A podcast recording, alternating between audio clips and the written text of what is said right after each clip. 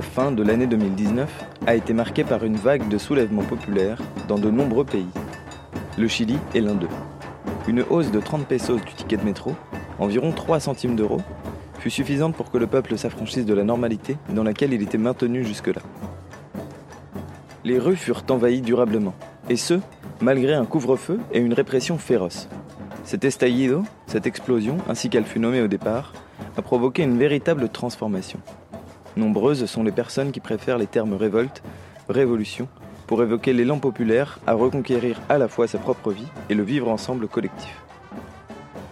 Un mois à parcourir le Chili ne fut certainement pas suffisant pour embrasser toute la complexité de cette page d'histoire.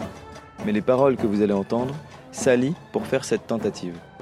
Chiliennes, Chiliens, membres des assemblées de quartier, syndicalistes ou travailleurs sociaux, profs, avocates, géographes, ces personnes sont témoins et actrices de cette aventure depuis le premier jour. Ils et elles comptent leurs impressions, leur rage, leurs expériences et espérances. Chile Desperto, quand un peuple revendique son droit à vivre en paix, est un reportage réalisé par Melaine Fanouillère en janvier et février 2020 dans les villes de Santiago, Valparaíso, Temuco et sur l'île de Chiloé.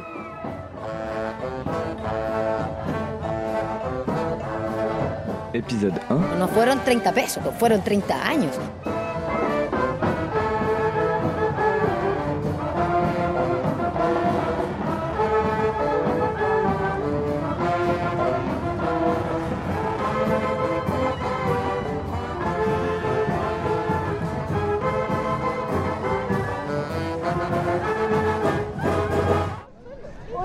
La asamblea empezó el 21 de octubre. Santiago, quartier Yungay. Yvonne, Irma et d'autres membres de l'Assemblée du quartier nous racontent comment tout a commencé. El miércoles. ¿Cuándo empezó? ¿Cuándo empezó la asamblea? 21. Sí, po. Ah, ¿cuándo empezó? El día 14 de octubre empiezan como todos los estudiantes secundarios a movilizarse a través de como el traspaso de los torniquetes del metro. Ça commence le 14 octobre. Les lycéens et les lycéennes se mobilisent en sautant les tourniquets du métro. Il y a une fraude massive qui ne cesse de s'amplifier jusqu'à ce que le vendredi 16, la répression soit déclenchée. Les forces spéciales de la police se mettent à tirer des balles en caoutchouc aux gens. Et je sens qu'à ce moment-là débute une révolte sociale. Ils ont fermé le métro et les militaires sortirent dans la rue. Alors le 20, les gens se sont mis pour la première fois à faire du bruit avec des casseroles depuis leurs fenêtres. Et de plus en plus de monde s'est réuni sur la place Yungay. Tout est parti avec la hausse du prix du métro, à plus de 600 pesos, et les étudiants se sont soulevés, entraînant bientôt tout le monde. Y eso fue generando como que la gente también se enojara por el alza del metro y que y ellos como que propiciaron el espacio para que la gente mayor hiciera lo mismo. Cette augmentation du prix du ticket a énervé tout le monde. Alors les jeunes ont encouragé les gens plus âgés à frauder eux aussi. Tout est donc né de forme spontanée. Mais les lycéens eurent dès le départ un rôle déterminant et les gens, en les rejoignant, se sont imprégnés de leur esprit, abandonnant la peur et apprenant de la nouvelle génération. miedo y, y aprender también de las nuevas generaciones. El 18 como eh, empieza a quedar un poco como... Hay mucha violencia de parte del Estado en las calles y después se decreta el toque de queda. El toque de queda significa que À partir du 18, il y a beaucoup de violence de la part de l'État et un couvre-feu est décrété. Cela signifie que tu ne peux pas sortir de ta maison.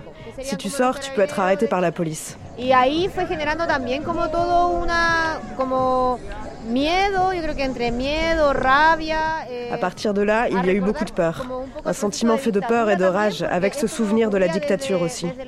Ce genre de choses ne s'était pas produit depuis la dictature, depuis 1989, lorsque les militaires étaient dans la rue.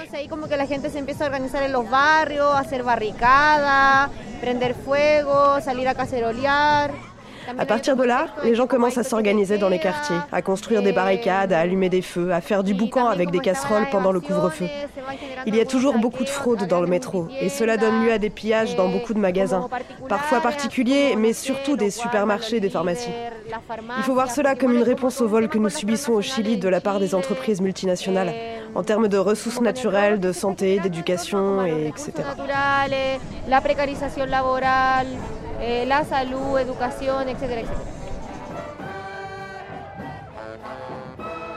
No es una cuestión que se esté dando solamente en Santiago, pues uno. C'est un phénomène qui dépasse largement Santiago. Je regarde constamment des vidéos sur ce qu'il se passe à Antofagasta, à Iquique, à Arica, Temuco, Concepción, Punta Arenas, Valparaíso. Están organizados de la, de la misma manera y se están dando también lo- los mismos focos de violencia. Ils sont organisés de la même manière et ils font face à la même violence, qui a à voir avec la répression, qui réprime jusqu'au droit de réunion que nous avons en tant que citoyens. Camilo, dirigeant syndical du parc culturel de Valparaíso. Valparaíso está ya el día di- eh, 19 con una gran manifestación en el centro de la ciudad, muy espontánea. À Valparaiso, une grande manifestation s'est déroulée dès le 19 octobre, de manière très spontanée, avec beaucoup de groupes d'action directe. Ce jour-là, on a vu de nombreux pillages de supermarchés dirigés contre la grande distribution internationale. Cette grande manifestation s'est poursuivie toute la nuit et jusqu'au dimanche. Et ça a duré comme ça un mois, un mois et demi, quasiment deux mois.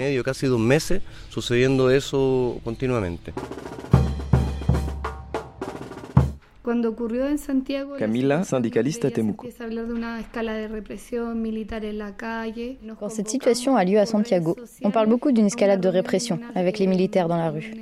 Ici, à Temuco, on se donne rendez-vous via les réseaux sociaux pour en discuter dans un local syndical.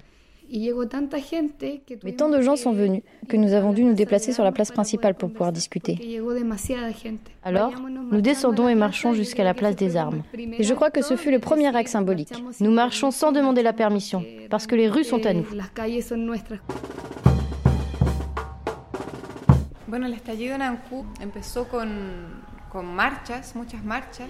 Gabriela, depuis la maison de la culture occupée à Oncud, Chiloé. L'estallido, ici, à Ancud, a commencé par des manifestations et la prise du pont Cudeto. Durant ces marches, des gens se sont rencontrés et ont organisé des tables politiques. Il a finalement été décidé de réquisitionner un lieu public pour faire des ateliers d'éducation civique et de droit et pour montrer ce qui était en train de se passer au niveau national. Il a été décidé que ce serait la maison de la culture, avec l'idée que le peuple puisse également y faire ses assemblées. entonces, la toma fue eh, después de una marcha. Donc, nous nous sommes réunis sur la place, après une manifestation, et nous sommes entrés pour réquisitionner le lieu. On est entré, on s'est installé, aussi simplement que ça. Eh. C'est un phénomène qui apporte beaucoup d'espoir. Nelida, directrice du parc culturel de l'ancienne prison à sentimos L'un de nos slogans clame Le Chili s'est réveillé. Nous avons senti que le Chili se réveillait à travers quelque chose qui montait, notamment chez les jeunes, car ce sont eux qui ont mené ce mouvement. Los secundarios siempre han ido a la vanguardia de, este tipo de movilizaciones. Desde 2006, Les lycéens ont toujours été à l'avant-garde de ce genre de mobilisation. Depuis 2006, des manifestations et des mobilisations sociales ont lieu grâce aux lycéens.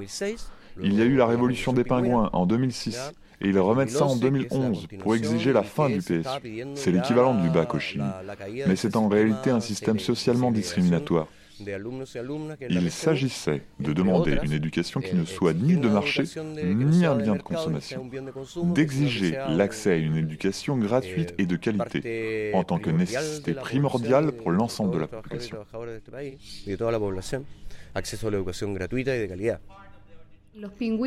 Nous, les pingouins, comme on appelle ici les lycéens, occupons les lycées en 2006.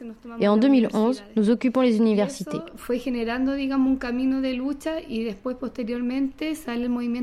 Tout cela a généré un chemin de lutte.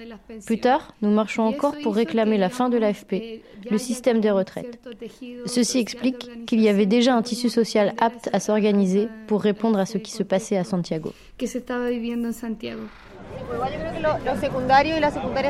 Les lycéens et les lycéennes ont toujours été des acteurs sociaux importants dans la critique de la fausse démocratie. Ils et elles ont impulsé de nouveaux mouvements sociaux. Mais ce qui arrive le 18 octobre, si ça a été au départ une révolte contre le prix du métro, ça vient en réalité d'une rage accumulée depuis très longtemps. de 30 años, acumula- la acumulación de descontento es tal. Après ces 30 années, le mécontentement est énorme. Quand tu constates que chaque jour tu es plus pauvre, qu'on abuse plus de toi, que tu as une qualité de vie toujours moindre et que ton voisin est exactement dans la même merde, la perspective de garder le calme s'évanouit. Satura, satura la posibilidad de que tú mantengas una calma. Cuando ya Nous ressentons tous et toutes la même chose au fond de nous. Nous voyons nos voisins souffrir de la même manière. C'est ça la racine de l'explosion. Outre le fait qu'ils ont augmenté le métro de 30 pesos. eh, Mais ensuite, le slogan, ça a été On n'est pas dans la rue contre les 30 pesos, mais contre ces 30 dernières années. Et 30 années de calme, mais 30 années à sentir s'amplifier le mécontentement. Mais sans pour autant avoir la bravoure de dire stop. Mais ça y est, aujourd'hui, nous avons dit basta, parce que nous avons vu que nous sommes toutes et tous dans la même situation, que les riches sont toujours plus riches et que les pauvres sont chaque fois plus pauvres.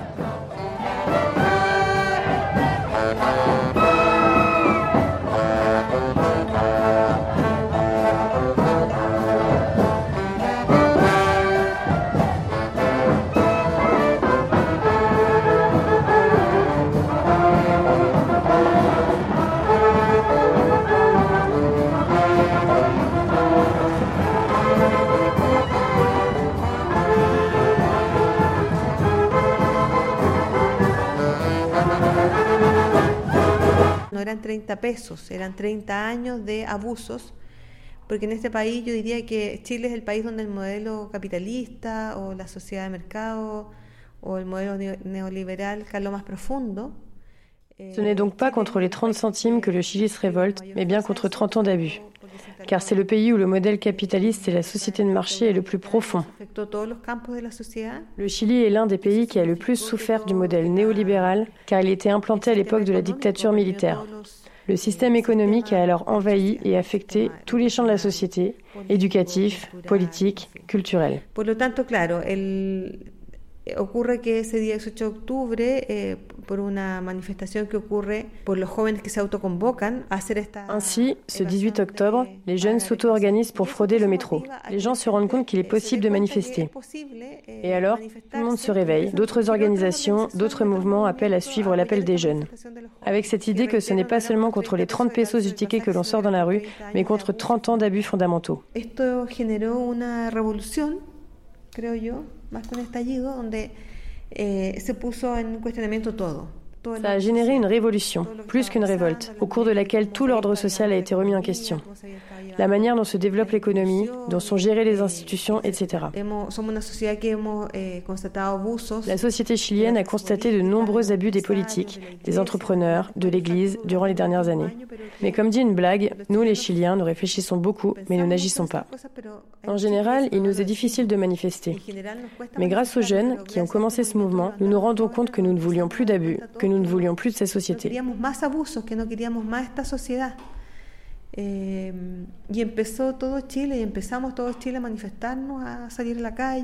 Et tout le Chili a commencé à se lever, à se réunir, à occuper l'espace commun. Avant cela, nous avions une vie très individuelle. C'est la conséquence de ce système. Il a provoqué une dépolitisation dans tous les espaces de la société. Como a la que nos llevó este modelo, ¿no? A, a esta despolitización, pues yo creo que lo que le pasó a Chile fue una despolitización en el buen sentido de la palabra de todos los espacios de la sociedad. Entonces empezamos a, Alors maintenant, nous repolitisons, peut-être, les différents champs de la société. Nous recommençons à vivre dans la cité comme citoyens, à prendre la ville, à exprimer notre mécontentement, à sortir manifester, à ne plus rien accepter parce que nous avons subi 30 ans d'abus, si ce n'est plus.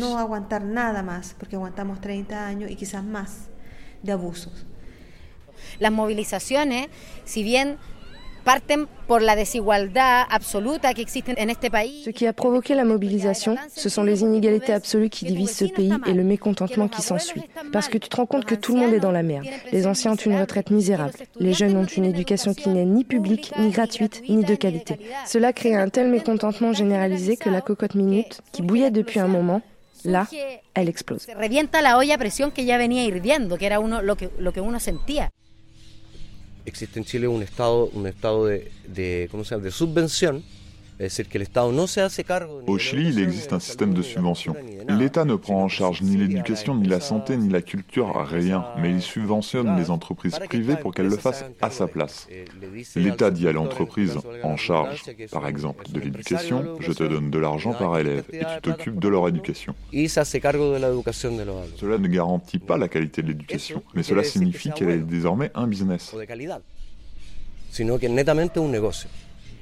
Porque en Chile tenemos un modelo educativo que es de mercado y que en el fondo es súper segregador, porque la educación pública es muy mala. La educación pública se echó a perder en los 80 cuando la- con la constitución de Pinochet Le Chili a un modèle éducatif de marché qui, dans le fond, est très discriminant parce que l'éducation publique est très mauvaise. Celle-ci s'est perdue en 1980 avec la constitution de Pinochet, dans laquelle est favorisée l'éducation privée. Le Chili s'est donc rempli de collèges privés et cela a créé un précipice entre ceux qui peuvent payer et les autres. Les premiers vont dans ces collèges privés recevoir une éducation d'excellence. En revanche, l'éducation publique s'est détériorée parce que l'État a laissé la gestion des collèges aux municipalités. Le ministère de l'Éducation se deshizo, o sea, el Estado se deshizo, se salió de, ya no se hizo más cargo de la educación pública.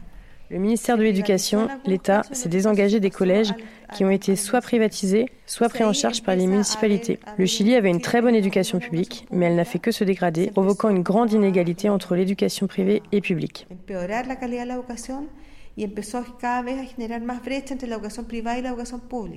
C'est donc très discriminatoire, car ceux qui peuvent rentrer à l'université, ce sont ceux qui peuvent accéder à une éducation privée. Sinon, pour rentrer dans d'autres universités, tu dois t'endetter toute la vie.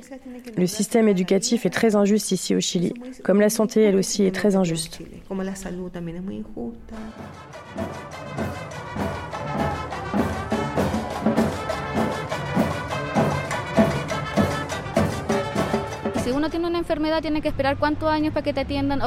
Quelqu'un qui est malade doit attendre très longtemps pour une consultation à l'hôpital et ce sont des années d'attente pour une opération. Il y a des gens qui meurent en attendant une opération. Nous faisons face à des problèmes de négligence et de manque de personnel médical au sein des dispensaires et des hôpitaux publics. Les patients subissent des mauvais traitements de la part du personnel. En revanche, les riches se font soigner dans des cliniques privées où ils sont bien traités et profitent des meilleurs soins. Porque son dineros públicos, y tú lo comprendiste, dineros públicos que van a, lo, a las empresas privadas y estas empresas privadas se hacen cargo de salud, educación, etcétera, etcétera. Por ejemplo, c'est ça. C'est de l'argent public qui est donné aux entreprises privées pour qu'elles s'occupent de l'éducation, de la santé, etc. Par exemple, un hôpital n'a pas assez d'argent pour s'occuper de toute la population dont il est censé s'occuper. Cette population va se diriger vers des cliniques privées parce que celle-ci reçoit des subventions publiques pour remplir ce rôle. Le capital de la clinique va alors augmenter et celui de l'hôpital public diminuer. Le patient, lui, paye la clinique qui reçoit déjà des subventions de l'État. L'entrepreneur à la tête de cette clinique se remplit donc les poches, tandis que la santé de la population est précarisée. Et c'est ce qu'il se passe dans tous les domaines.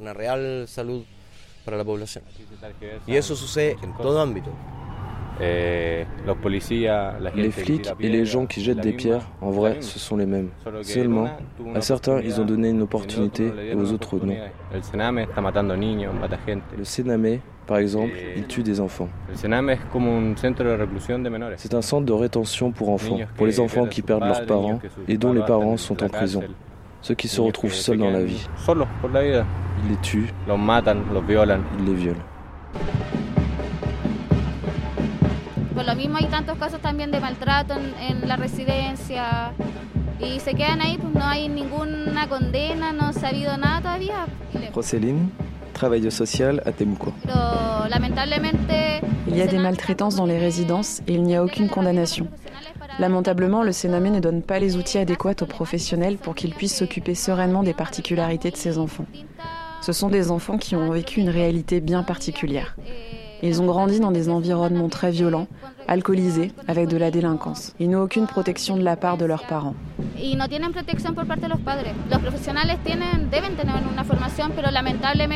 Les professionnels doivent avoir une formation, mais malheureusement, l'État ne prend pas cela en charge. Les fondations qui font partie du Sénamé ne sont pas des organismes étatiques.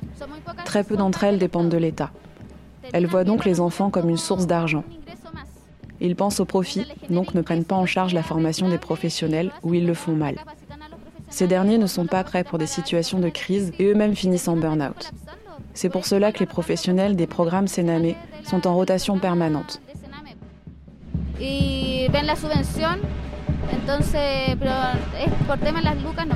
Les fondations ne voient que les subventions, tout ça est une question d'argent. Et ils ne prennent pas soin des enfants ni des professionnels comme ils le devraient. C'est ça, la réalité des enfants au Chili. Tiens, regarde, les flics arrivent. Tout ce pays est mal, tout le système est mal. Et les gens ne comprennent pas que... On se casse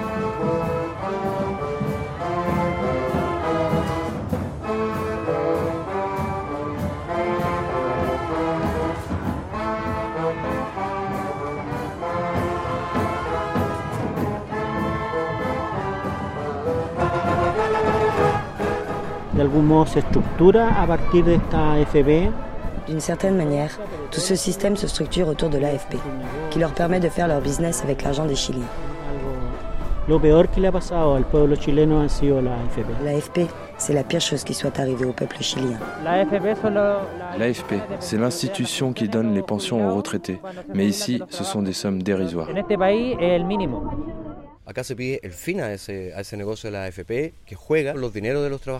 Nous demandons la fin de ce système de retraite, qui permet à des actionnaires de jouer avec l'argent des travailleurs et de l'investir comme si c'était le leur. S'ils gagnent de l'argent, ils empochent le bénéfice. Rien ne va aux travailleurs. En revanche, s'ils perdent de l'argent, c'est le travailleur qui subit cette perte au moment de prendre sa retraite, malgré toutes ces années passées à cotiser. Ce sont des années de cotisation qui signifient une pension de misère, 80 000 pesos, auquel tu rajoutes une allocation d'État de 120 000 pesos, et avec 200 000 pesos, tu ne fais rien. Rien. Rien que le logement, c'est 300 000 pesos.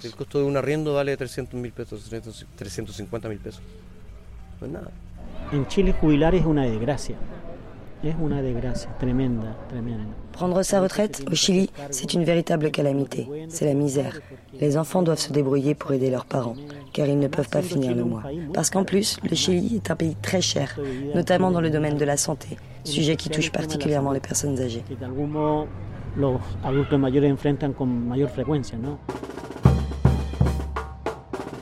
Bien ese problema se da acá en Ancud, eh, no dista mucho de la realidad de todo Chile. De Arica Punta Arenas, Chile tiene la misma dificultad por Ce qui se passe ici à Ancud nous enseigne beaucoup de ce qui se passe dans tout le Chili.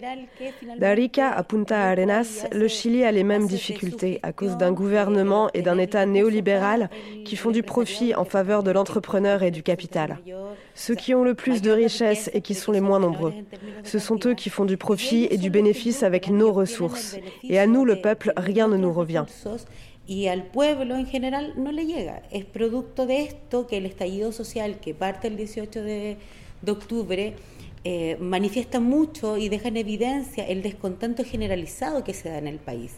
C'est pour cela que l'estallido du 18 octobre a éclaté. Il démontre le mécontentement énorme qu'il y a dans le pays. Un pays où 90% des gens souffrent de ne pas avoir assez d'argent pour se payer à manger. Le Chilien moyen ne gagne pas assez pour acheter sa nourriture pour les 30 jours qu'il y a dans un mois. À partir du 20 du mois, il commence à s'endetter auprès des grandes entreprises et il finit par être endetté éternellement. Il ne peut pas s'extraire de ses dettes et avoir une vie de qualité. En plus, l'État ne fait pas son boulot d'éduquer les gens, ce qui lui assure une population facile à opprimer, facile à calmer avec des petits avantages. Sumado a eso, eh, el Estado no se hace cargo de educar bien a su población, además de tener gente ignorante, fácil de oprimir. Afortunadamente Chile abrió los ojos, despertó y este despertar creemos y tenemos fe que no va a parar. Que esto no va a parar. Heureusement, le Chili a ouvert les yeux et s'est réveillé. Et nous avons foi que ce réveil ne soit qu'un début. On dit que le néolibéralisme est né ici et qu'il devra s'achever ici. Nous luttons pour que cela cesse, parce que le Chili ne peut pas continuer à donner ses ressources naturelles à des capitaux étrangers qui ne nous laissent rien. Ici, sur Chiloé, nous avons l'exemple du pompon qui est récolté en masse. Des compagnies minières qui veulent s'installer sur l'île et qui vont extraire en dévastant la forêt primaire. Il y a déjà des problèmes d'eau. Ici, à la Maison de la Culture, la municipalité vient prendre de l'eau pour l'amener à des communautés qui ont des problèmes de sécheresse. En sachant que Chiloé est une zone où il pleut beaucoup, nous ne devrions pas avoir de sécheresse.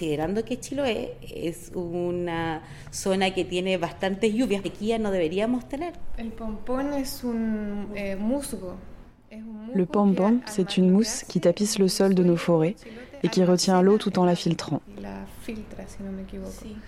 Entonces, eh, el pompón lo que, lo que está haciendo la gente es extraerlo. Et eux, ils l'extraient en masse pour fabriquer des éponges, des serviettes hygiéniques. ¿Qué pasa con el pompón? Que es fundamental para el, el árbol nativo. Le pompon est fondamental. L'arbre primaire a besoin d'une couche d'eau constante et celui-ci permet de maintenir cette humidité. Toute la forêt primaire de l'île est recouverte de cette éponge naturelle. Mais son extraction se fait sans contrôle, de manière exponentielle, et les arbres natifs de l'île sont en train de sécher. C'est le dommage principal qui est fait à la forêt, pour produire des objets qui en plus sont très polluants. Con el tema del agua es un saqueo, porque lo que hacen es dejarla en manos de unos pocos Il n'y a pas de sécheresse, c'est un pillage. L'eau est laissée entre les mains de quelques entrepreneurs qui font leur beurre avec la monoculture d'avocats ou d'autres fruits. Ces entrepreneurs ont asséché un certain nombre de vallées et pendant ce temps, ils ont récupéré l'argent investi. Han desecado un montón de cuencas, pero ellos ya recuperaron todo lo que invirtieron. Chile se mide bajo los índices económicos del mercado. Y si uno lo mira así, le Chili se regarde selon les indices économiques du marché. Et si l'on regarde ainsi, c'est sûr, c'est un État parfait.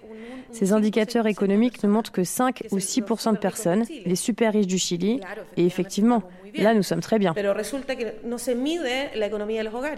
Mais on ne regarde pas le niveau de vie des ménages, parce qu'il y a des inégalités brutales. On ne regarde pas ce qu'il se passe dans les foyers.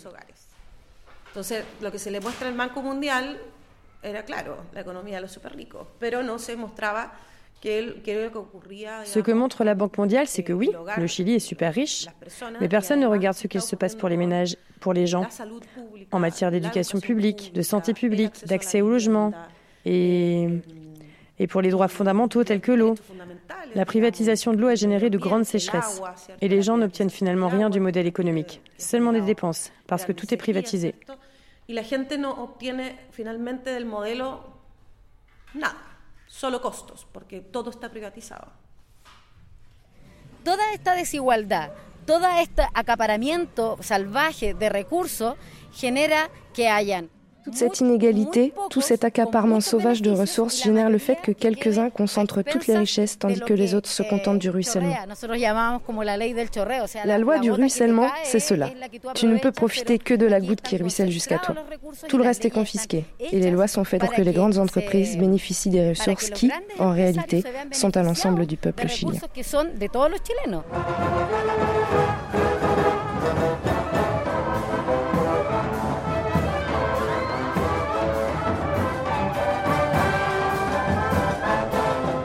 Ya estamos con déficit en todo tipo y las autoridades no se hacen cargo y el gobierno central con su presidente que Nous avons des déficits de tout type.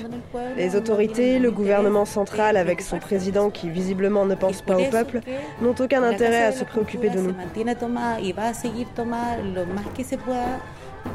Et c'est pour ça que la Maison de la Culture continuera à être occupée, pour que les gens prennent conscience que la seule solution que nous ayons, c'est l'unité du peuple.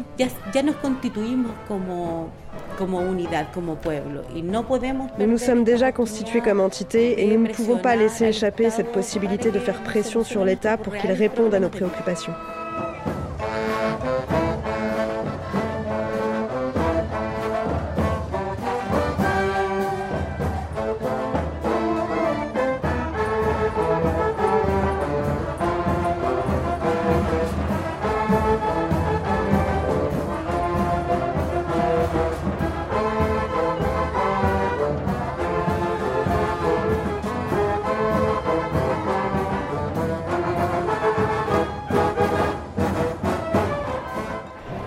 Es una cosa que todavía no entienden. Este gobierno todavía no entiende qué es lo que pasa en este país. Ils ne comprennent toujours pas. Le gouvernement ne comprend toujours pas ce qu'il se passe dans ce pays. Il se couvre les yeux et il ne veut pas comprendre. No quieren soltar el neoliberalismo. C'est ça le plus impressionnant. Ils ne veulent pas passer la main. Ils ne veulent pas lâcher le néolibéralisme. Et ceci va continuer. En mars, ce sera pire. Mars arrive très fort. Ça ne s'arrêtera pas. Et il reste deux ans à Pinira. Ça va être deux ans terribles pour ce gouvernement.